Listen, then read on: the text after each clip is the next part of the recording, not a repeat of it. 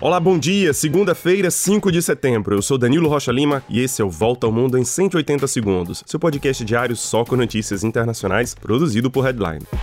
Começamos o dia com notícias do Chile, onde mais de 61% dos 15 milhões de eleitores rejeitaram a proposta de constituição que foi escrita para substituir o texto herdado da ditadura de Augusto Pinochet. A constituição se baseava numa economia de mercado e adicionava uma série de direitos ligados a assuntos como saúde, aborto, educação, previdência e meio ambiente, além de maior inclusão dos povos indígenas e sindicatos. O resultado é uma grande surpresa e coloca o país no momento de incertezas. Em 2020, depois de uma grande revolta social iniciada em 2019, 80% dos eleitores aceitaram a realização do referendo sobre uma nova Constituição. O presidente chileno Gabriel Boric, que tinha também participado das manifestações em 2019, já anunciou que um novo processo de constituinte deve ser iniciado nos próximos dias.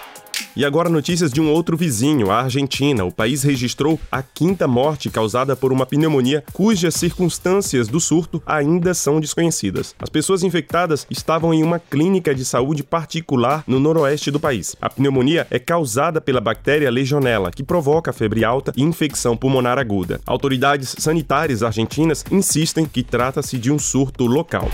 E no Canadá, 10 pessoas foram mortas e pelo menos 15 ficaram feridas num ataque a facadas em duas comunidades indígenas isoladas no país. A polícia lançou as buscas por dois irmãos, Damien e Miles Sanderson, de 30 e 31 anos. As autoridades dizem ainda não conhecer a motivação do ataque, qualificado como terrível pelo primeiro-ministro Justin Trudeau.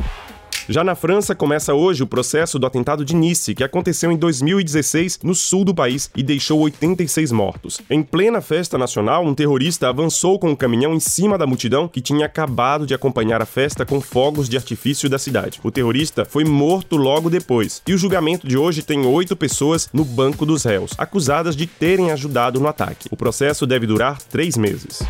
E o Reino Unido deve conhecer nas próximas horas o nome da pessoa que substituirá Boris Johnson como primeiro-ministro. A ministra das Relações Exteriores, Liz Truss, deve ser confirmada no cargo depois do anúncio do resultado da votação dos membros do Partido Conservador.